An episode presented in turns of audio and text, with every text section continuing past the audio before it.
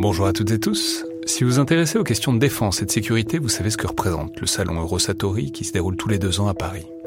C'est cette année la 28e édition qui se tient du 17 au 21 juin prochain à Paris-Nord-Villepinte et Eurosatori, qui sponsorise cet épisode, sera comme à chaque fois le grand rendez-vous mondial de la défense et de la sécurité.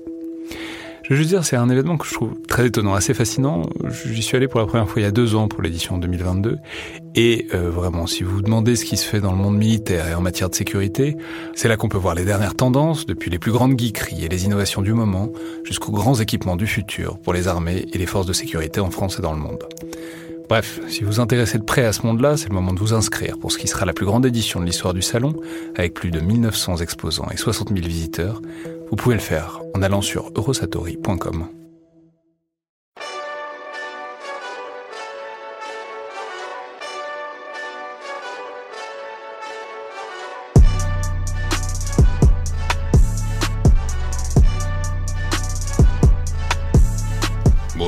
et tous et bienvenue dans le Collimateur, le podcast de l'Institut de recherche stratégique de l'école militaire, l'IRSEM, consacré aux questions de défense et aux conflits armés. Je suis Alexandre Dublin et avant l'émission d'aujourd'hui, donc euh, avec Marianne Perrondoise qui va traiter notamment de la question maritime en Asie, un premier segment pour euh, inaugurer un nouveau partenariat avec euh, le magazine DSI, Défense et Sécurité Internationale, que les auditeurs du collimateur connaissent sans doute, alors d'abord parce qu'il s'agit du magazine de référence sur les questions militaires et de défense, et au moins parce que Joseph Enrotin est venu dans le collimateur il y a quelques semaines pour nous parler des questions et des promesses de l'intelligence artificielle. Donc on est très heureux euh, de ce partenariat naissant et nous accueillons à nouveau Joseph Enrotin qui vient nous présenter le nouveau numéro de DSI du mois de mai. C'est comme ça que va fonctionner ce partenariat d'une manière plus générale. Tous les mois, on recevra euh, soit Joseph, soit un autre membre de la rédaction peut-être, qui viendra nous parler soit du numéro qui sort en général, soit d'un dossier ou d'un article euh, qui lui paraît particulièrement intéressant. Donc bonjour Joseph. Bonjour. Bienvenue à nouveau dans, le collimateur et bah, expliquez-nous du coup peut-être ce que les auditeurs pourront trouver dans le nouveau DSI euh, du mois de mai.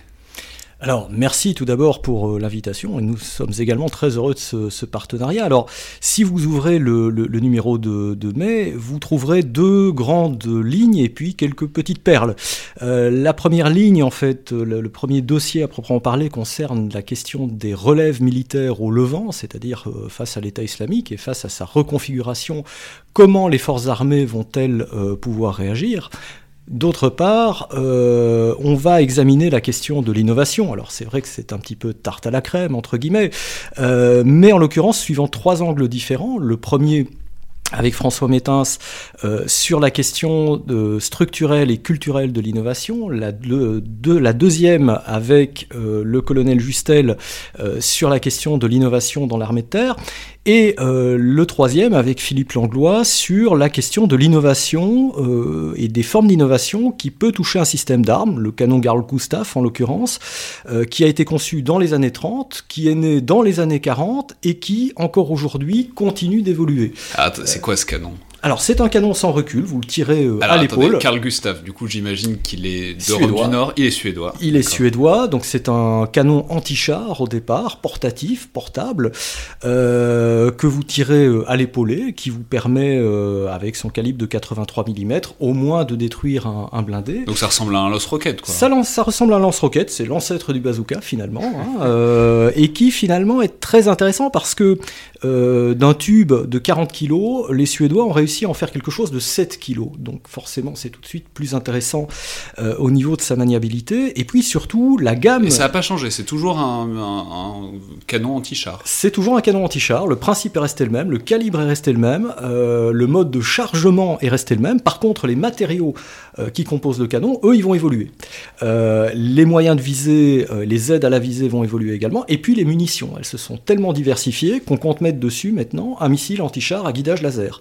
Euh, voilà, donc c'est assez intéressant. C'est toujours le même Carl Gustaf. Et c'est toujours le même Carl Gustaf. Les munitions, d'ailleurs, les Suédois sont très fiers de dire qu'on peut tirer une munition euh, d'aujourd'hui sur un Carl Gustaf de 1940. Euh, voilà, donc c'est c'est assez intéressant en, donc un bel exemple de, de, continuité à travers l'innovation. Ah, c'est typiquement de l'innovation incrémentale, c'est-à-dire que vous partez de quelque chose de connu, et puis en fonction des évolutions, des matériels, des composants, des systèmes de visée, des explosifs, de la manière d'utiliser ces explosifs, et bien finalement vous faites évoluer votre système, et donc ce sera probablement un système qui atteindra les 100 ans. C'est étonnant. Pas tellement que ça. Euh, si on gratte un petit peu euh, l'histoire des, systèmes d'armes, et particulièrement des systèmes d'armes d'infanterie, euh, il y a pas mal de candidats au centenaire. Les tout premiers prototypes de ce qui va devenir la mitrailleuse M2, hein, la, la, mitrailleuse lourde en .50, 12-7 mm, qui est utilisée dans l'armée française et pratiquement partout sur la planète, ces premiers prototypes, ces premières ébauches remontent à 1918. Elle est donc déjà centenaire. Très bien. Et alors, quoi d'autre dans ce numéro de DSI Alors, plein euh, d'autres bonnes choses. Alors, on revient notamment sur les 20 ans, avec André Dumoulin, les 20 ans de la PESD à travers la question du, sommet de Cologne. On revient également... La PESD, rappelez-nous ce que Ah, la politique européenne de sécurité et de défense, qui entre-temps est devenue la politique de coopération sécurité-défense au niveau donc, euh, de l'Union euh, européenne. On en parlait un peu il n'y a pas si longtemps avec Pierre Arroche dans un mhm. podcast sur l'Union européenne et la défense à ce qui est très intéressant, en particulier avec André, qui a une véritable mémoire euh, euh, de, de, tous ces moments-là, vu qu'il travaille sur ces questions-là déjà depuis les années 80, euh, c'est de voir finalement que, en dépit des heures et malheurs de, la, de, l'Europe de la défense, finalement, les objectifs sont restés assez similaires et que quelque part, on avance toujours suivant le même objectif. Donc l'intérêt de cet article, évidemment, c'est de faire un, petit flashback, de faire un petit retour en arrière et de voir que finalement, les les choses n'ont pas si mal évolué qu'on ne le dit. Euh, quand on regarde évidemment euh, comparativement au sommet, de, au sommet de Cologne. Très bien. Et alors, vous m'avez parlé d'un. Peut-être, on va parler juste d'un dernier article. Vous m'avez parlé mmh. d'un article sur les capacités euh, anti-satellite, ou en tout cas spatiale euh, de la Chine, c'est ça? Voilà, il y, a énormément de, choses qui se disent euh, autour des, capacités spatiales chinoises, alors qui sont plus ou moins fantasmées. Et là, en l'occurrence, on a demandé à Yannick Gentil-Baudry, qui travaille sur les questions d'IA, notamment, pour revenir là-dessus, de travailler justement, d'analyser un petit peu plus en profondeur les programmes spatiaux militaires chinois. Et il en ressort que la Chine est effectivement assez avancée sur une série de, de secteurs, dont les secteurs anti satellites, euh, avec une capacité d'action alors cinétique, c'est-à-dire de frapper des satellites, de les, de, les, attaquer en orbite à différentes orbites, et pas uniquement comme les Indiens par exemple en, orbite basse, euh, mais aussi euh, de travailler de manière non cinétique, c'est-à-dire en aveuglant les satellites ou en allant les, les butiner pour recueillir par exemple des informations. on, a, parlé de tout ça et de toute cette perspective anti-satellite. C'était dans un des premiers numéros du collimateur avec mmh. Guilhem Pénan mais euh, vers lequel euh, je renvoie euh, les auditeurs. Mais c'est très intéressant puisque ça rentre évidemment à nouveau dans l'actualité avec le récent tir de missiles anti-satellite indien auquel vous, faisiez référence. Bah, merci beaucoup Joseph. Merci à vous. Et vous pouvez donc retrouver ce numéro de DSI en kiosque actuellement.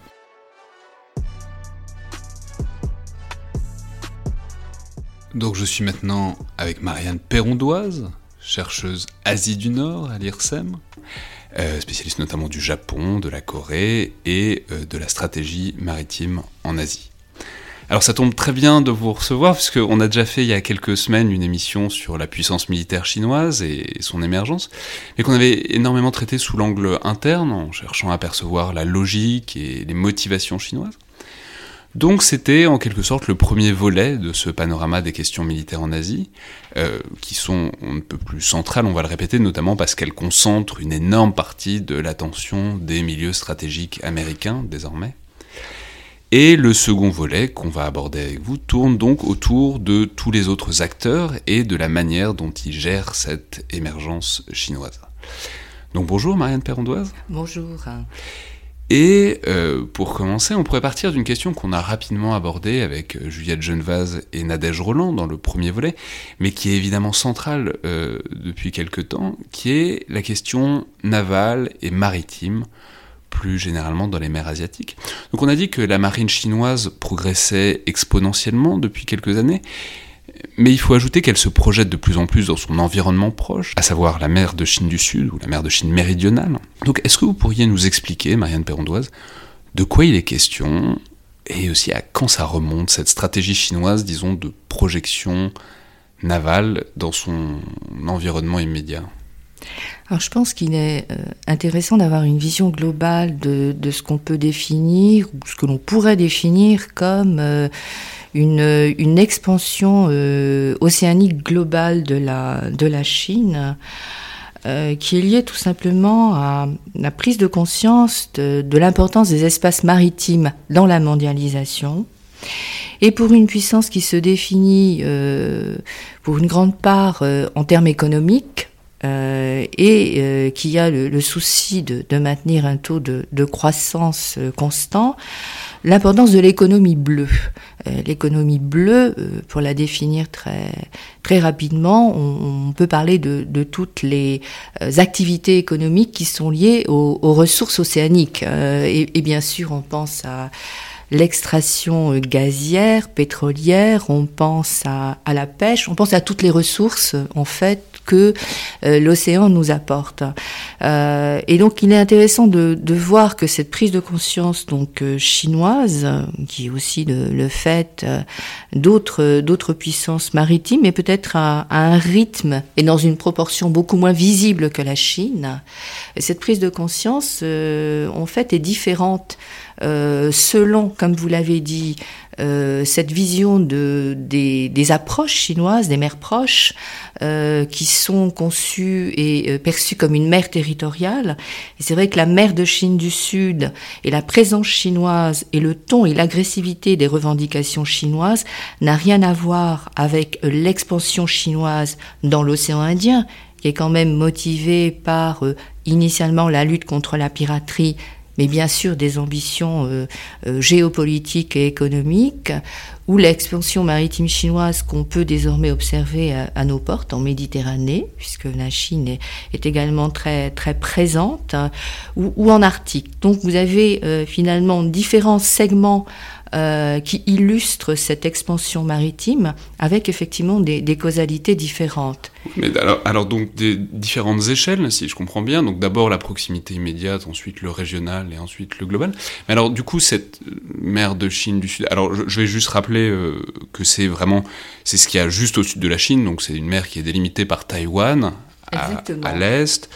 Euh, Taïwan et les Philippines à l'est, la Malaisie au sud, et le Vietnam à l'ouest. On mettra probablement en ligne une très bonne carte qui est dans une de vos notes de recherche qui, qui, détaille ça très bien. Donc, comment est-ce que euh, la Chine s'y prend pour, euh, disons, affirmer sa présence dans cette zone? Et, bon, et après, on parlera de ce qu'elle cherche euh, très précisément là. Mais comment est-ce qu'elle s'y prend concrètement? Alors, euh, vous avez fait le, distinguo entre puissance navale et puissance maritime. Et ça, c'est un élément important parce que d'un côté, vous avez euh, un outil fondamental, un outil de souveraineté, euh, qui est la marine, la marine de guerre. et il y a eu, depuis les années 2010, un effort particulier sur le, développement de cette marine pour avoir des capacités de, haute mer, des capacités océaniques, qui sont des attributs de puissance dans la logique chinoise. Euh, on pense aux deuxième porte-avions qui sont censés construire en ce moment. Enfin, ça fait partie au, troisième, au troisième porte-avions. Et vous voyez que là, on est euh, finalement dans euh, une, une, une, séquence de, alors on ne sait pas, d'acquisition de moyens navals ou de modernisation de moyens navals, mais c'est vrai que l'effort chinois et l'effort asiatique de façon générale se portent sur des, des plateformes qui sont l'expression de la, la souveraineté euh, que ce soit les porte-avions, euh, et il y a cet effort de la Chine que vous soulignez à juste titre, ou des bâtiments amphibies de très fort tonnage, et, là on se tourne évidemment du, côté du Japon, mais n'oublions pas cet outil furtif de souveraineté euh, extrêmement important euh, qui est le sous-marin. Et là on peut même sauter plusieurs cercles concentriques pour aller jusqu'au Pacifique et rappeler l'acquisition, le projet d'acquisition d'une flotte sous-marine de l'Australie. Et, on est finalement dans un voisinage peut être éloigné, mais qui est aussi motivé par la perception jusque dans le Pacifique de cette expansion maritime chinoise qui se fait de, de plus en plus visible. Donc on a en mer de Chine du Sud plutôt une logique de souveraineté avec une revendication chinoise qui est fondée sur des droits historiques qui ont été déboutés euh, finalement par euh, euh, un jugement de la, Cour de la Hague euh, en 2016, de la haie en, en 2016. Donc c'est l'idée que ces mers appartiendraient traditionnellement à la Chine. Depuis le depuis le 15e siècle et, et, et avant, et euh, la mise en avant d'un document, euh, une carte avec un, le fameux tracé en, en neuf traits, qui permettrait à la Chine non seulement d'englober les archipels, enfin les îlots, les superstructures euh, revendiqué euh, par le Vietnam dans les Spratlets, pour simplifier, euh, par les Philippines euh, dans euh, les Paracels. et ces droits historiques fondamentaux n'ont pas été pris en compte par la Cour de la Haye, saisie par les Philippines, qui, qui voyaient à sa porte évidemment la Chine se déployer d'une façon de plus en plus agressive.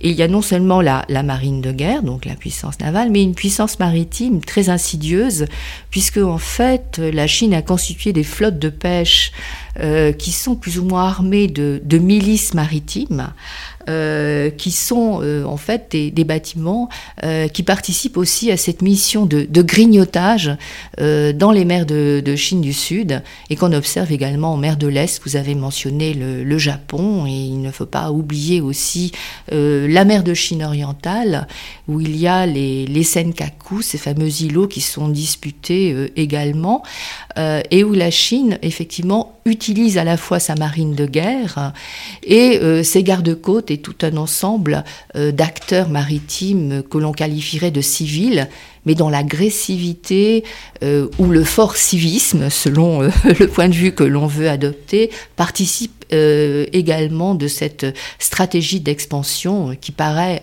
irréversible. Oui, on, on reviendra là-dessus parce que c'est très intéressant aussi sur la montée des tensions avec le Japon, on, en reparlera. Mais alors, ce qui est, ce qui très intéressant par rapport à tout ça, c'est que dans une certaine mesure, on est face à une divergence dans, dans les conceptions même de la mer. C'est-à-dire, globalement, tout le monde considère plus ou moins que cette zone euh, donc de mer de Chine du Sud, ben, c'est la mer, donc ça appartient à personne, euh, tout le monde peut passer, d'autant que c'est très important puisque c'est le débouché du détroit de Malacca. Et alors que les Chinois considèrent que ce sont leurs eaux territoriales et que donc tous ceux qui doivent passer par là doivent leur demander une autorisation de passage. J'ai lu dans une de vos notes de recherche, j'ai oublié le numéro, mais on la mettra en ligne, qui est vraiment un des très très bons résumés des, problématiques de, mer de Chine en mer de Chine euh, du Sud qu'il voulait que les sous-marins, quand ils passent dans la zone, euh, fassent surface et mettent un pavillon pour pouvoir passer, ce qui est quand même très très amusant quand on songe à ce que, à ce que font des sous-marins euh, en temps normal.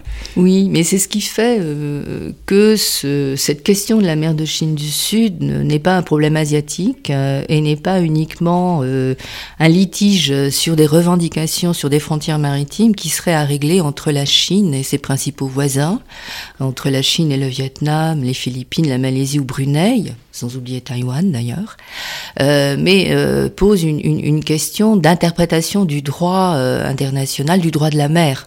Et donc c'est vrai que tout ce travail de remblaiement auquel la Chine s'est livrée sur un ensemble de superstructures ou de récifs coralliens pour leur donner le statut d'île, effectivement, euh, permet à la Chine de s'appuyer sur une interprétation du droit de la mer et donc sur Oui, on va mer préciser, c'est complètement, territoriale. c'est- c'est complètement pharaonique, c'est-à-dire il n'y a, rien, c'est des petits îlots ou c'est des récifs, et ils en font des îles, ils remblaient, quoi, ils poldérisent, Absolument. pour pouvoir dire que ce sont des îles et que donc les mers autour leur appartiennent. Quoi. Voilà.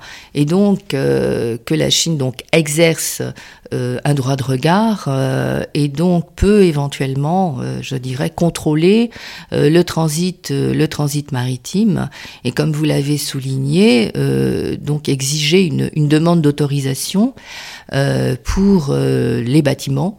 Euh, les bâtiments de, guerre, les bâtiments de, commerce qui s'approcheraient trop, trop près. Et je ne veux pas parler des, sous-marins dont la qualité principale est la furtivité. Euh, et donc on imagine mal la marine américaine, par exemple, hein. euh, ni la marine française d'ailleurs, qui, qui, reste quand même assez, assez prudente et ne, ne se livre pas à ce qu'on appelle des freedom of operation navigation, des, des FONOPS, des patrouilles euh, de liberté de navigation pour, euh, pour traduire au plus simple, euh, qui sont en fait tout un ensemble d'initiatives de, de, la marine américaine pour affirmer le statut international de ces eaux, revendiquer un droit de passage inoffensif en accord avec les règles du droit de la mer et donc contester. C'est-à-dire pour s'assurer que les bâtiments chinois n'arrêtent pas les bâtiments qui passeraient par là. Oui, et, et donc je, je, je, parle évidemment de, de, la marine américaine parce que euh, dès le départ, on sent que euh, cette expansion maritime chinoise, elle a bien sûr pour objet de contester la suprématie navale américaine dans les mers de Chine, donc dans les approches, en premier lieu dans les approches chinoises. Euh, souvenez-vous la, la, récurrence des protestations chinoises lorsque, dans le cadre du traité de sécurité avec, avec la Corée du Sud, les bâtiments américain s'approche trop près en mer Jaune. On y trouve exactement, euh, je dirais, euh, la même lecture chinoise de la défense de sa, de sa souveraineté, de ses approches maritimes et de ce qui est perçu comme une menace euh, et à tout le moins une pression exercée par, par la marine américaine. il y a aussi le, le, développement de ces missiles balistiques intercontinentaux qu'on a appelé à, un moment des carrier killers parce que il paraissait être assez explicitement dirigé contre, euh, contre les porte-avions américains. Et, là, vous avez un degré supplémentaire dans, dans la menace et en tout cas l'exercice de souveraineté euh, que la Chine entend conduire euh, vis-à-vis de la défense de ses, de ses intérêts navals, de ses core interests, donc de ses intérêts les plus centraux. Les plus centraux, absolument. Ouais, mais alors du coup, si on essaye de reprendre ce que la Chine cherche, parce que c'est compliqué et en même temps c'est très complémentaire. Ce que la Chine cherche dans la région. Donc je l'ai dit, c'est le détroit de Malacca qui est là. Donc c'est une des artères essentielles du commerce maritime mondial. C'est 25% du trafic de conteneurs, 50% du trafic pétrolier, enfin les chiffres varient, mais c'est globalement c'est ça. C'est extrêmement important euh, pour, euh, pour effectivement le commerce international et le commerce de la Chine. alors il y a ça, il y a euh, éventuellement avoir un droit de regard, pouvoir contrôler, peut-être pouvoir fermer, le cas échéant le détroit de Malacca. Il y a il y a Taïwan. Il y a Taïwan qui est très important. mais, euh, alors, alors on, en parlera juste après de Taïwan, mais est-ce que, très simplement, est-ce que vous avez commencé en parlant de l'économie bleue? Est-ce que, je ne sais pas, est-ce qu'il y a des ressources naturelles là? Est-ce qu'il y a des choses que la Chine cherche tout particulièrement dans ces mers-là? Alors euh, oui, euh, évidemment, il y, a les, il y, a les, ressources naturelles du, du sous-sol, euh, les nodules polymétalliques, les gisements pétroliers, les, gisements, les gisements gaziers eh bien, ce sont des, des, des minéraux euh, qui sont euh, très profondément, euh, euh, très profondément enchâssés dans les sous-sols marins et qui sont extrêmement riches et, et, importants pour le pour le commerce. mais il y a, il ne faut pas le négliger, la ressource halieutique, parce qu'autrement on ne verrait pas cette armada, cette présence continue récurrente et très agressive euh, de pêcheurs euh, chinois euh, constitués en, en, véritable flottille, plus ou moins protégés par les unités garde-côtes. Et je pense qu'il faut effectivement signaler ce, ce phénomène assez intéressant de la montée en puissance de la flotte de garde-côtes chinoise et à l'identique euh, comme moyen de, de, de réponse euh, le renforcement des capacités maritimes maritime à la fois garde-côte japonaise, mais aussi l'effort qui est fait par certaines puissances euh, qui observent euh, la montée de l'agressivité chinoise, mais aussi euh, l'impuissance apparente des pays riverains à y répondre, une montée en puissance de programmes de coopération qui visent à renforcer les capacités de garde-côte Et on peut mentionner, on peut mentionner le Japon, on peut mentionner aussi renforcement de ses capacités de garde-côte philippines et la France a livré des, bâtiments patrouilleurs euh, aux Philippines. Donc vous voyez qu'il y a une forme d'organisation pour donner des outils euh, aux pays riverains de façon à essayer de, de, contrecarrer, de s'interposer ou du moins euh, d'affirmer leur, leur souveraineté sur ces, ces espaces disputés. Oui, parce que ce qui est très intéressant avec les gardes-côtes aussi, alors je crois qu'il y a une grande réforme en 2013 dans la marine chinoise qui a vraiment... Centralisé l'ensemble des administrations maritimes euh, Mais ce qui est intéressant dans, les gardes-côtes, c'est que c'est des civils. C'est-à-dire, c'est enfin, un statut intermédiaire, mais ce que je veux dire, c'est que du coup, c'est pas la marine. Et du coup, dans une certaine mesure, ça atténue les risques peut-être d'avoir un face-à-face avec la marine euh, américaine. Quoi. Vous avez un, outil de gestion des crises euh, avec effectivement les bâtiments garde-côtes qui ont des coques blanches, effectivement, qui, qui ne sont pas des, des bateaux gris. Euh, et donc euh, qui peuvent graduer le, le, le, degré de crise et euh, peuvent arrêter la, la, confrontation à un niveau raisonnable qui n'ira pas jusqu'à l'incident, alors qu'effectivement entre, entre bâtiments de guerre qui sont des bâtiments armés, la gestion de crise elle est, elle est quand même assez limitée. Alors évidemment vous avez des incidents, vous avez des éperonnages. Euh, délibéré. Euh, et là, je, je reviens peut-être sur les, sur les Senkaku parce que c'est assez Mais un c'est intéressant parce qu'un éprenage, ça veut dire qu'on n'a pas tiré. On n'a pas tiré. C'est-à-dire un éprenage, ça veut dire que deux bateaux se rendent dedans, c'est-à-dire que les deux bluffent dans une certaine mesure, essayent d'écarter l'autre de sa route. Mais ça veut dire qu'il n'y a pas eu d'échange de feu, qu'on n'est pas allé jusqu'à l'affrontement ouvert. On garde le contrôle, mais en même temps, euh, on observe aussi un phénomène de militarisation, je dirais, des gardes-côtes asiatiques, euh, évidemment euh, euh, impulsés par la, par la Chine, qui construit des bâtiments de, de plus en plus puissants, puisque les, les dernières unités admises au, service actif ont des gabarits de 12 000 tonnes, qui est quand même, ce qui est quand même énorme, et les rapproche d'ailleurs des gardes-côtes américains, puisque encore une fois, il y a, il y a quand même un modèle, un ordre de bataille américain que ce soit en ce qui concerne la marine de guerre euh, ou les gardes-côtes. Et euh, la marine japonaise, évidemment, euh, suit ce, mouvement, car elle aussi, elle est directement challengée par les gardes-côtes chinois, on l'a déjà mentionné, autour des Senkaku. Donc ce, phénomène de militarisation des, gardes-côtes asiatiques, il est vraiment intéressant parce que là encore, on a un outil qui permet de, graduer la, la crise, mais jusqu'à quand? Puisqu'on se rend compte que ces stratégies de harcèlement euh, qui vont euh, jusqu'à euh, voir aussi des intrusions aériennes aboutissent à une stratégie du fait accompli où finalement impuissant la partie qui est harcelée va peut-être à un moment ou à un autre baisser la garde et vous avez des études à foison non seulement américaines mais, mais japonaises qui montrent ou qui décrivent les mécanismes de cette tactique du salami où la Chine grignote, que ce soit dans les Senkaku en mer de Chine orientale. La technique du salami, c'est qu'on coupe comme un salami, on progresse exactement. Tranche Et donc on, progresse petit bout par petit bout et, on profite euh, à la fois de, l'impuissance euh, en termes de, réaction, puisque en fait la partie adverse ou n'a pas les moyens, ou ne veut pas recourir à un bâtiment de, guerre, donc on ne veut pas franchir un, cap euh, dans l'affrontement euh, et, c'est vrai que euh, il est très très difficile de faire échec à, ce genre de, stratégie et, d'expansion. Alors c'est ça qui est très intéressant, c'est que donc on voit euh, il y a donc des revendications juridiques formelles euh, de la Chine que personne ne veut leur accorder, la Cour internationale de, de la Haye non plus. Mais du coup, donc, il y a une, vous l'avez bien décrit, quoi, une stratégie du fait accompli aussi bien par le grignotement de ces îlots, enfin la construction de ces îlots, que par la présence de flotte. Mais alors du coup, effectivement, on va maintenant en arriver aux conséquences euh, très concrètes, quoi, de la, des tensions et, qui, peuvent, qui peuvent arriver.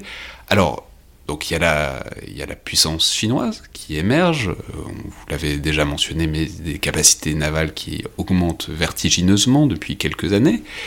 Et donc il y a probablement une démarche d'affirmation de puissance, notamment grâce à l'autre, euh, enfin, pardon, face à l'autre grand acteur de la zone. compétiteur stratégique. Ouais, qui sont, qui sont les États-Unis. Et la, la septième flotte qui est là en permanence euh, dans ces, dans ces terrains-là. Il y a probablement une stratégie de, de standing, dans une certaine mesure, d'affirmer que... Il y a une stratégie de statut, oui, euh, et donc de, à la fois de, de, projection de puissance, qui cherche à repousser c'est la sanctuarisation, euh, on peut, je pense, utiliser ce mot, de ces frontières maritimes, et donc à contrôler effectivement euh, toute, toute intervention extérieure.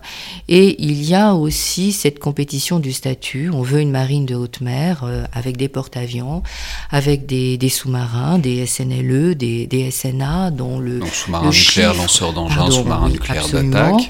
Dont, dont le, chiffre est surtout, comment dire, le, le, le, degré, le, diamètre de patrouille va en, croissant, puisque l'Inde n'est pas la dernière à s'émouvoir de la visibilité de la euh, marine chinoise euh, dans l'océan Indien, donc dans ses approches à elle, dans ce qu'elle considère euh, comme finalement c'est son jardin, son jardin intérieur, puisque on assiste depuis depuis trois ans à des à des patrouilles, des patrouilles de, sous-marins chinois jusque dans l'océan Indien. Et donc à chaque fois, on a le sentiment effectivement d'une avancée un peu irréversible d'une puissance navale qui peut être compréhensible. Vous parlez de statut.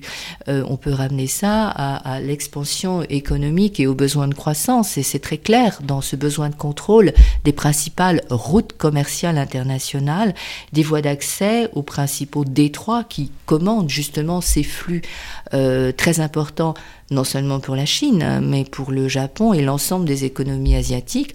Et que dire des économies européennes? N'oublions pas que nous sommes aussi un acteur euh, concerné par euh, euh, cette tentation chinoise de, contrôler les, principales voies de, commerce maritime international. Alors, notamment une réponse à ça que vous soulignez, notamment de la part de ceux qui se sentent directement menacés par, par cette émergence, c'est-à-dire le Japon et l'Inde pour les principaux pays, c'est vous, mettez en évidence l'émergence du concept d'Indo-Pacifique libre et ouvert comme une affirmation face à, euh, disons, cette euh, montée de la menace chinoise Oui, euh, il y a bien la perception d'une menace.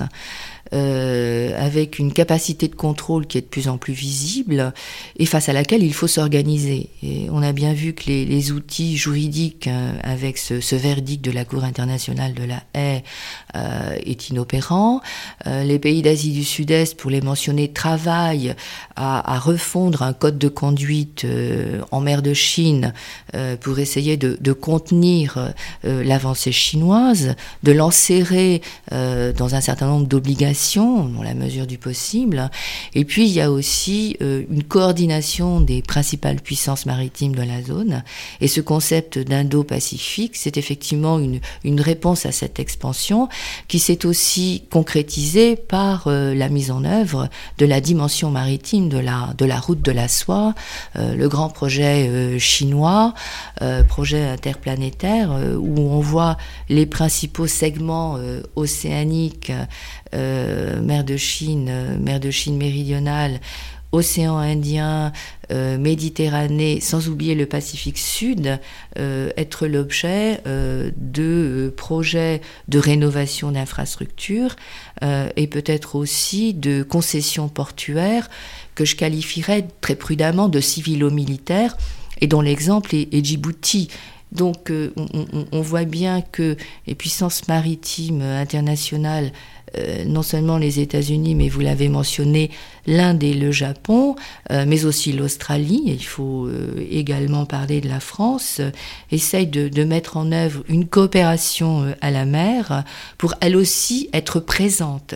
Et être présente avec effectivement une logique normative qui est le respect du principe de la liberté de navigation et donc d'une application très, très stricte euh, de la Convention de, de Montego Bay qui est très fragilisée euh, par euh, une lecture on peut qualifier, je pense, de révisionniste de la part de la Chine. Donc Montego on va juste préciser, c'est 1982. La Convention sur le, droit de la mer. Voilà, c'est le, texte qui fait référence. Est, euh, la constitution, euh, la constitution de la mer sacro-sainte, euh, à laquelle d'ailleurs, je, le mentionne en patience, c'est intéressant, on l'a oublié, l'Indonésie a énormément contribué avec ses, ses juristes, puisque c'est l'Indonésie qui a intégré la notion d'État archipélagique. Et il est intéressant de voir que ce concept d'indo pacifique d'ailleurs, euh, trouve un écho en, Indonésie. Euh, L'Indonésie qui fait vraiment le verrou entre les deux. Qui est vraiment euh, central, absolument, dans, dans, cette interface indo-pacifique, c'est-à-dire cette jonction de deux espaces océaniques majeurs, l'océan Indien et, et puis le, le, Pacifique, où la présence chinoise est peut-être moins mentionnée, mais où elle devient aussi de, de plus en plus visible, avec quelque chose qui est peut-être un, modèle sur lequel on, réfléchit, qui est le modèle djiboutien. Euh, c'est vrai que euh, il, a paru logique dans un premier temps de voir la Chine. On va, on va juste rappeler que la Chine depuis 2017, 2017. a une base euh, navale extérieure à Djibouti. Djibouti qui est un endroit qui commence à être un peu peuplé. Une base militaire. voilà, une base euh, militaire. Avec une dimension navale. Parce qu'il y a aussi la France, les États-Unis et le Japon qui ont des bases à Djibouti. Donc c'est pas totalement incohérent puisque la, Chine a un réel effort de lutte contre la piraterie dans le golfe d'Aden, donc c'est juste en face et ça peut avoir une cohérence. Mais c'est la première base extérieure chinoise pour une, pour une marine qui devient de plus en plus grande. Donc voilà, on peut penser qu'une base ne sera peut-être pas suffisant à terme et qu'ils vont essayer de multiplier ce genre de base. Mais c'est-à-dire que le, schéma euh, des routes maritimes de la soie, euh, je dirais, euh, tend à privilégier cette, cette vision, en tout cas cette analyse, parce qu'on a quand même vu aussi l'établissement ou la recherche de concession, concession pardon, au profit des, des principales compagnies maritimes chinoises, donc pour la nommer Par exemple, euh, avec des, opérateurs chinois euh, s'assurant de, concessions, donc d'un usage de certains euh, terminaux, parce que tout simplement, il y a la modernisation d'infrastructures, quelquefois ex nihilo, dans certains pays, une modernisation qui est extrêmement coûteuse. avec des investissements chinois euh, que les pays récipiendaires ne sont pas en mesure de, rembourser. Donc, euh, euh, on peut évidemment citer le, cas emblématique du, Sri Lanka, qui est tombé dans ce qu'on définit comme le, piège de la, de la dette. Je pense que l'expression est, assez parlante par elle-même, où tout simplement le Sri Lanka n'a pas été en mesure de, de, rembourser des investissements liés à la modernisation du, du port de Hambantota, et donc en échange a dû en abandonner la la, concession euh, pour 99 euh, années à la Chine. Et là aussi, ce, 99 ans qui, qui, ne veut pas être 100 ans, vous voyez. mais 99 euh, ans, c'est très intéressant parce qu'on en, on, en parlait avec Nadège Roland aussi. C'était, enfin, dans l'imaginaire chinois, c'est très parlant parce qu'en fait, c'était les concessions des puissances européennes en Chine. C'était un gros qui est resté britannique pendant, pendant 99 ans.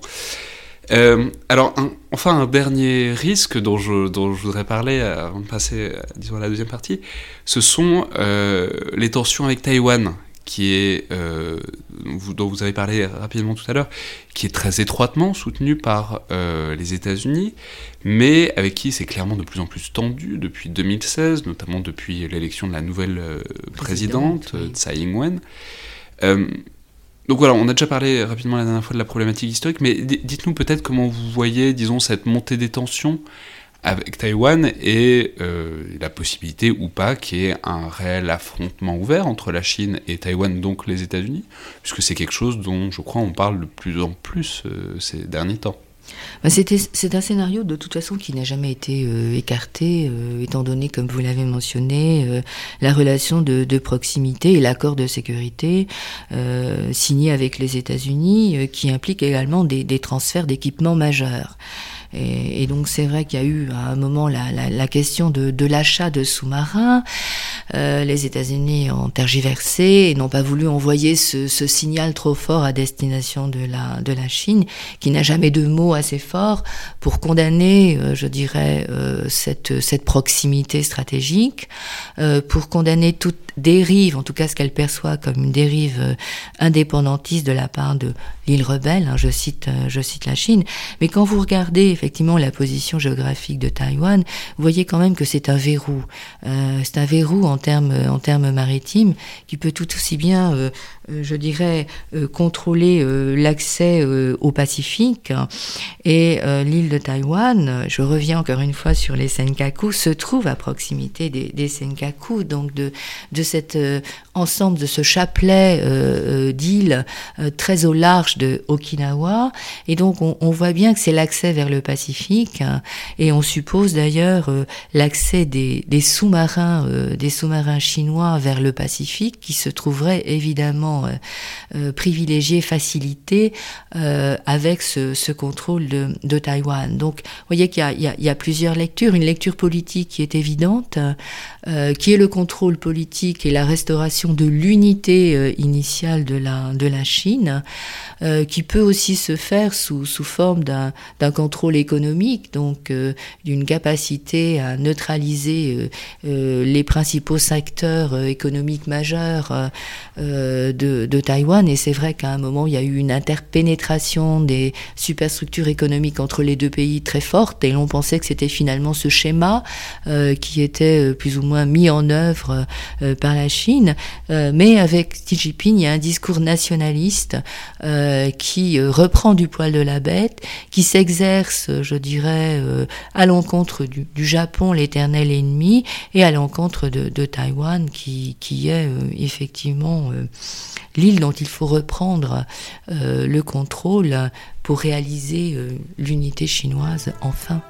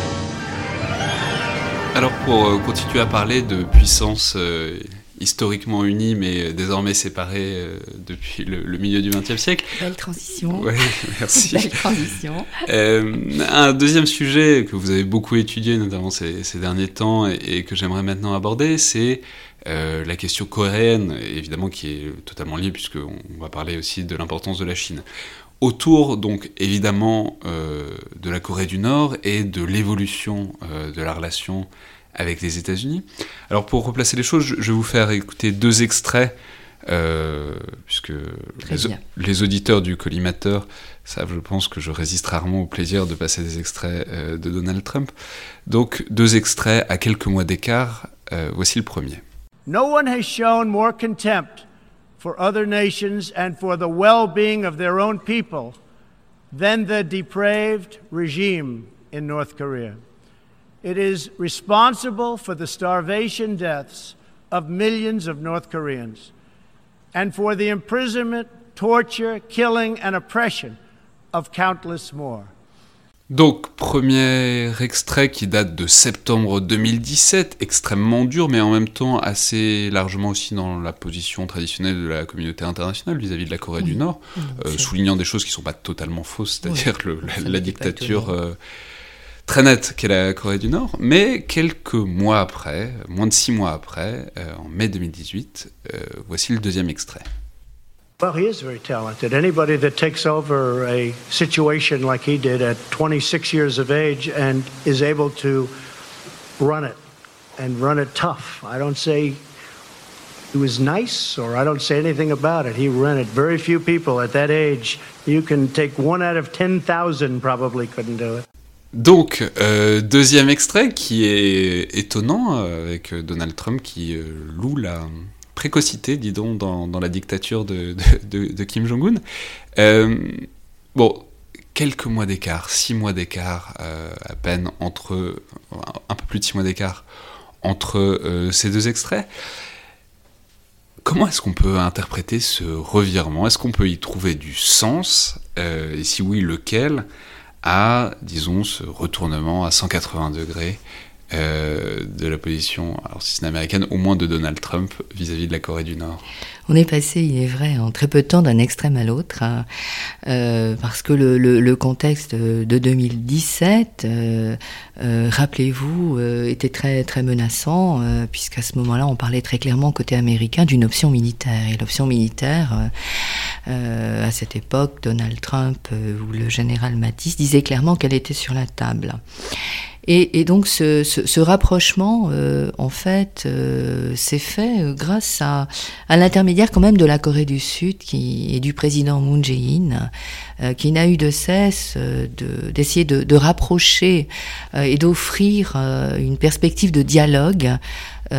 Parce que c'est vrai qu'une option militaire pouvait avoir un impact absolument désastreux euh, pour la Corée du Sud, euh, je le rappelle aussi pour, pour le Japon, et que euh, ceux-ci étaient quand même très très inquiets euh, de cette menace brandie non seulement, je vous le rappelle, par le, le président Trump, mais par le, le leader coréen qui s'est quand même vanté de pouvoir toucher le territoire américain lors de l'essai apparemment réussi en, en, termes de trajectoire d'un tir de missile intercontinental. Donc quelque part, peut-être que la menace, elle a changé de camp, ou peut-être qu'elle s'est, euh, elle s'est concrétisée vis-à-vis euh, des cercles dirigeants américains, euh, avec cette, prise d'initiative et cette facilité apparente à convaincre Donald Trump ben, d'essayer une stratégie de, séduction et, d'accepter, contre toute attente, de, de, rencontrer le leader coréen. Oui, mais alors, parce qu'on va peut-être replacer, parce que ça va tellement vite avec Donald Trump, on oublie tout, mais il y a eu une phase complètement folle euh, il y a quelques années où où donc qui menaçait de toucher les États-Unis. Donald Trump répondait en l'appelant euh, Little Rocketman, donc le petit homme aux fusées, en lui disant moi aussi j'ai des fusées, mais les miennes elles marchent, enfin, en menaçant globalement de bombarder nucléairement. Il, quoi. Il, y a eu une surenchère qui, qui, était très inquiétante pour les proches voisins, je le répète, mais pour la communauté internationale qui ne pouvait pas imaginer. C'est un affrontement avec une puissance probablement nucléaire. Mais alors du coup, c'est la question, c'est quel sens faire de tout ça? Parce que c'est compliqué, ça a l'air fou ce revirement, mais en même temps, comment dire, on peut pas vraiment se plaindre qu'il euh, y ait des dialogues et des discussions avec une puissance potentiellement nucléaire pour peut-être arrêter son, sa nucléarisation. Je, pense que je pense qu'on a beaucoup insisté sur ce revirement euh, trumpien, qui est peut-être euh, assez dans la psychologie du personnage, au fond, qui nous a quand même habitués à, à des rapprochements ou alors des, des désamours tout aussi spectaculaires, puisque c'est quand même l'homme qui a des discours assez assez, euh, assez dur à l'encontre de ses plus proches alliés. Euh, c'est vrai qu'il n'y est pas allé de main morte lors des dernier sommet de l'OTAN, exhortant ses, alliés à faire un, effort, euh, euh, un effort en matière de défense euh, supplémentaire et, les accusant de, profiter en fait très égoïstement du, parapluie américain. Donc ça n'est pas étonnant peut-être du côté de Donald Trump, mais ça ne l'est pas moins du côté du leader nord-coréen de finalement lui aussi se dire je suis prêt à rencontrer la superpuissance américaine, je suis prêt à une discussion. on a quand même un, régime qui est réputé extrêmement fermé, sur lequel finalement on a pu imaginer au fond les pires choses en termes de, de fonctionnement. et tout d'un coup, on a ce jeune leader qui, qui sort de chez lui. Euh, qui s'en va euh, à Singapour, puisqu'au fond, c'est la première rencontre bilatérale. Alors, il faut rappeler, il y a eu deux sommets. Il y en a eu le premier à Singapour en juin 2018 et le deuxième qui a eu il n'y a pas longtemps, le 27, 28 février, à, Hanoï. Donc on est, on est rentré de plein pied dans, dans une diplomatie des, des sommets euh, qui, qui, qui, déjà avait été euh, euh, comme une forme de, de répétition stratégique euh, lancée euh, avec la Corée du Sud, puisque au fond on peut même considérer que les rencontres entre le leader nord-coréen Kim Jong-un et euh, son équivalent sud-coréen Moon Jae-in, ces, ces, rencontres euh, autour de la, de la DMZ, cette partie qui sépare les, les Coréens. C'est la zone démilitarisée. La fameuse zone de, démilitarisée. qui, qui, a été déminée. Et c'est l'un des, des, effets justement de cette, de cette rencontre entre les, les deux Corées, c'est qu'un certain nombre d'initiatives qui sont autant de mesures de confiance euh, ont, été, ont été prises. Et donc, euh, cette diplomatie des sommets, donc je le répète, c'est quand même la Corée du Sud qui, l'a mise en place et donc qui a permis effectivement bah, de préparer euh, cette première rencontre euh, à Singapour que vous avez mentionnée. Et cette, cette poignée de main qui a quand même surpris la, la, terre entière et qui a fait découvrir un leader nord-coréen apparemment très, très à l'aise avec une stature d'homme d'État et euh, tout un environnement, euh, toutes, euh, je dirais, les ministres, les ministres concernés, les affaires étrangères, mais aussi évidemment la, sécurité, apparemment très à l'aise dans leur contact avec les, délégations étrangères. Et ça n'est pas moins surprenant quand même. Ouais, mais alors la question du coup, c'est qu'est-ce que on, alors on au sens extrêmement large, euh, gagne là-dedans. On voit très bien ce que la Corée du Nord a gagné là-dedans, puisque c'est un pays qui commerce avec personne, qui est globalement sous blocus, qui a juste la Chine qui lui permet d'avoir un approvisionnement suffisant, qui est complètement ostracisé de la communauté internationale. Donc évidemment, avoir des rencontres euh, face à face euh, entre Kim Jong-un et Donald Trump, c'est très intéressant pour eux. Mais alors, face à cette reconnaissance, face à ce gain de stature pour la Corée du Nord, euh, que, qui leur a été donné de fait par ces sommets, qu'est-ce que la communauté internationale gagne? Alors effectivement, euh, le, sommet de, de Hanoï euh, euh, et, l'absence au fond d'accords euh, très très concrets euh, a, réveillé le scepticisme initial. Qu'il n'y a pas eu d'accord de dénucléarisation. Il n'y a rien eu de, de net et de signé quoi. En fait, je, vais vous dire, il ne pouvait pas y avoir d'accord de dénucléarisation. Et, c'est là où finalement on est allé peut-être un, peu vite dans les discussions. Et cette diplomatie des, sommets qui a démarré en Fafard ne pouvait pas, à six mois d'intervalle, euh, c'est-à-dire euh, après euh, Singapour et, donc en, février, aboutir à une dénucléarisation totale, irréversible et vérifiable. C'est le mantra américain. Aussi les objectifs euh, très sérieusement de la communauté internationale, on ne pouvait pas imaginer de but en blanc euh, obtenir, euh, je dirais, tant de concessions de la, de la part de la, de la Corée du Nord.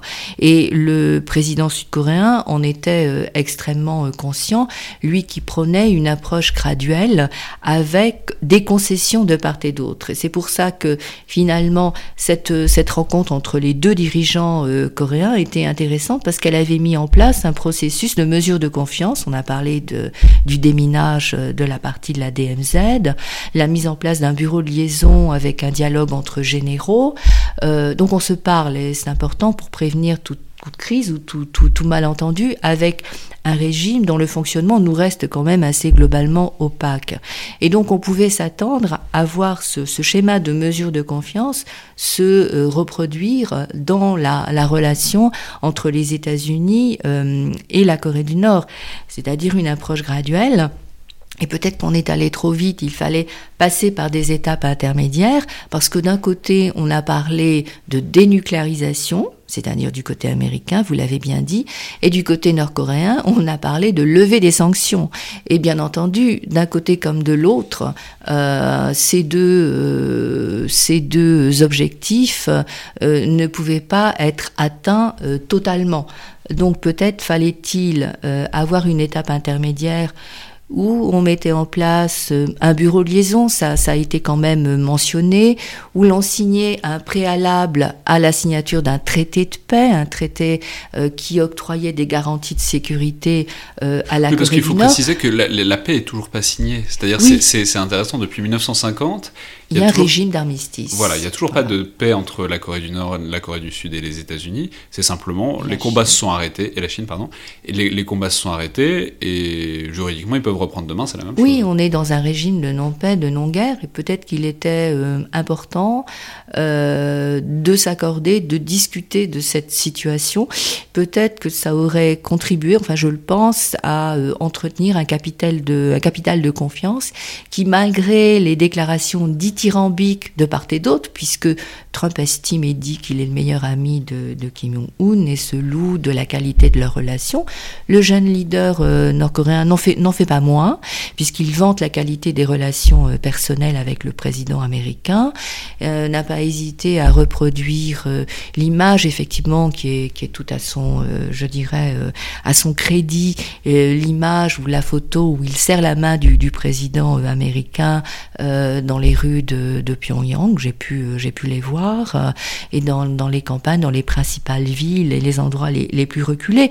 Effectivement, il a, il a marqué un, un grand coup, euh, mais il est toujours face euh, à un processus de sanctions extrêmement restrictif qui l'empêche de mettre en place son programme de réforme économique qui permettrait, je dirais, au régime de, se, de se consolider euh, dirait les esprits les plus critiques vis-à-vis -vis de, ce, de ce régime, euh, qui permettrait de se transformer euh, dans l'esprit d'un certain nombre d'analystes qui pensent que finalement intégrer la Corée du Nord dans la communauté internationale, envoyer des signes positifs, lever un certain nombre de sanctions, permettrait peut-être une intégration économique qui changerait la nature du régime c'est une option, c'est une hypothèse, pourquoi pas. Ouais, mais sur le fond, euh, la, la, dé, la, dénucléarisation, est-ce que on, on, dit beaucoup que notamment le, le régime nord-coréen a prêté beaucoup d'attention à ce qui s'est passé en Libye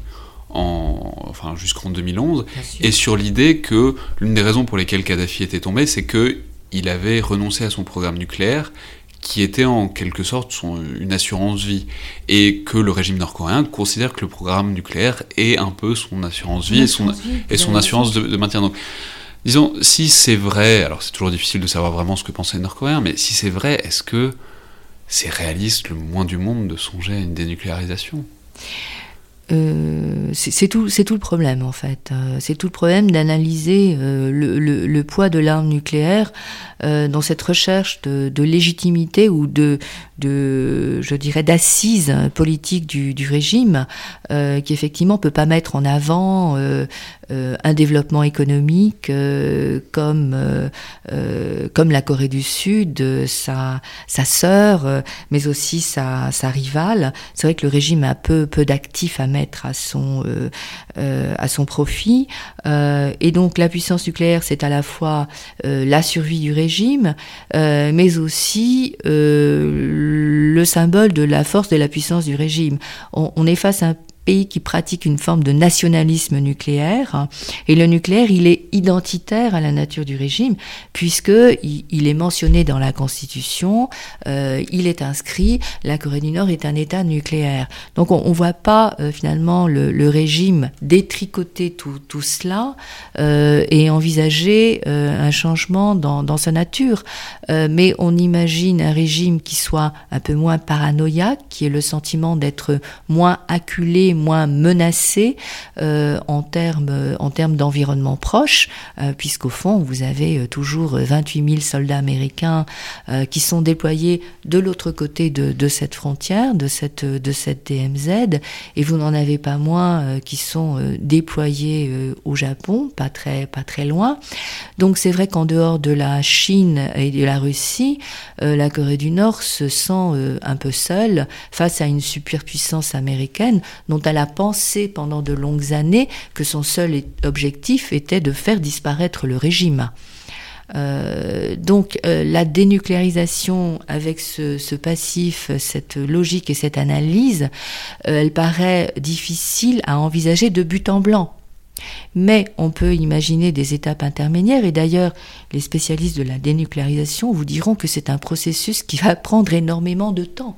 Donc euh, c'est vrai que euh, la partie américaine a demandé une liste des principales installations nucléaires et balistiques nord-coréennes pouvait quand même euh, s'attendre à un effort et c'est peut-être ce que, au bout du compte, le jeune dirigeant va, concéder euh, parce que euh, il y a quand même une, notion de temps, il y a ce problème de, de desserrer les taux des sanctions et de procéder à, un début de réforme économique qui est quand même l'objectif prioritaire du régime. Oui, alors un dernier point euh, sur lequel les, dont, je voudrais parler maintenant, c'est justement euh, autour de cette notion d'étau, c'est la question de la Chine dans tout ça. Parce qu'on en a rapidement parlé tout à l'heure. La Chine est euh, le partenaire, l'allié historique de la Corée du Nord. C'est elle qui a fait que la Corée du Nord a, a, pu exister pendant toutes ces années. Perdurer jusqu'à présent. Mais depuis déjà la guerre de Corée en 1950. Depuis la guerre de Corée, exactement. Donc la question, c'est quand on voit ces, disons, ce dégel des relations entre euh, les États-Unis et la Corée, euh, qu'est-ce que... C'est-à-dire, on sait que la Chine considère la Corée comme une sorte de protection aussi, comme une sorte de glacis par rapport à tous les alliés américains qui sont juste face à elle. Ce qui agace beaucoup la Corée du Nord. Voilà. Mais du coup, la question c'est est-ce que la Chine veut limiter ce rapprochement pour conserver ce glacis? Au contraire, est-ce qu'il serait pas un peu soulagé s'il pouvait y avoir un peu de détente sur le nucléaire euh, nord-coréen. Euh, voilà, comment est-ce que la Chine se place par rapport à cet enchaînement d'événements qui s'est passé au fond très rapidement? Oui, et, et c'est pas euh, une des moindres questions qui peut se poser et, qu'on peut mettre à l'actif d'une pensée euh, plus subtile qu'on ne l'imagine de la part de, de Donald Trump, qui veut en fait quelque part se rapprocher de la Corée du Nord pour faire échec à l'influence chinoise et renverser, je dirais, ce jeu de puissance autour autour de la péninsule coréenne où la Chine, qui a quand même sa place, euh, est présente euh, depuis de, de, nombreuses années. Il faut aussi euh, rappeler que, que, la Chine entretient des, des relations ambivalentes tant avec la, la, Corée du Nord, qui est quand même l'allié historique, mais dont elle tire un avantage certain, puisque c'est le seul partenaire, la Chine, avec, avec lequel la Corée du Nord peut commercer. Et donc il y a une relation très asymétrique, où la Corée du Nord voit partir son charbon, ses minéraux rares. Euh, en fait ces, richesses potentielles vers la Chine à, un coût assez bas. Donc il y a une relation parce que la Corée ne peut vendre à personne d'autre très déséquilibré et euh, c'est vrai qu'on a bien perçu que Kim Jong-un s'insurgeait contre cet état de fait et ne voulait pas être totalement euh, indépendant de la Chine. Il y a aussi une manifestation de ce... Euh, pardon, trop dépendant de la Chine. on sait qu'il a mis très longtemps, il a mis 4 ans avant d'aller en Chine. Exactement, c'est quand même assez révélateur. Et donc ce, ce, ce coup d'éclat de, de, Trump qui, qui, se rapproche finalement de façon très inattendue de la Corée du Nord, c'est aussi un message qui est adressé à, à, à, la Chine euh, et euh, le jeune dirigeant euh, nord-coréen, il trouve également des, des avantages parce qu'il rehausse sa stature et ses capacité en fait euh, d'autonomie très, très relative, il est vrai, euh, vis-à-vis de la Chine, en se positionnant au même niveau que les États-Unis et en, euh, je dirais, établissant un, un, un, rapport de proximité ou un dialogue qui fait que la Chine, au fond, à l'instant T, elle est en train d'essayer de conserver sa place ou de trouver sa place entre ce dialogue intercoréen qui s'est quand même considérablement consolidé et ce dialogue entre les, les États-Unis et la Corée du Nord, tout à fait inattendu, mais qui peut prendre des tournures très très très proches, puisque euh, pour finir peut-être là-dessus, euh, euh, les deux dirigeants ont évoqué une, une, une troisième rencontre avant la, la fin de l'année 2019 entre la, entre la, Corée du Nord, entre et, la Corée du Nord et les États-Unis. Donc c'est une c'est une saga à, à épisodes intéressants où Donald Trump nous, nous, nous réserve certainement des, des surprises, mais euh, la Corée du Nord aussi, puisqu'il y a quand même euh, ce, casse-tête des, sanctions euh, qu'il faut essayer de, de desserrer et ce souci de ne pas être totalement à la merci économique de la Chine et, de la Russie, dont on sait que ces, deux partenaires essayent au sein du Conseil de sécurité d'obtenir une levée partielle des sanctions, mais ne respectent pas totalement l'embargo qui est mis en place. Très bien, ben, on attend avec... Euh... Intérêt. Disons avec intérêt, si ce n'est avec espoir, les prochains épisodes de toute la saga. Nouvelle, euh, toute nouvelle initiative. Merci beaucoup, Marianne Perrondois. Merci. C'était donc le Collimateur, le podcast de l'IRSEM, l'Institut de recherche stratégique de l'école militaire. Je vous rappelle qu'on est tout à fait preneur pour toutes vos suggestions ou remarques et que vous pouvez nous joindre notamment sur la page Facebook ou Twitter euh, de l'IRSEM ou encore dans la section commentaires euh, d'iTunes puisque on lit et on prend en compte les commentaires euh, que vous nous laissez. Merci à toutes et tous et à la prochaine fois.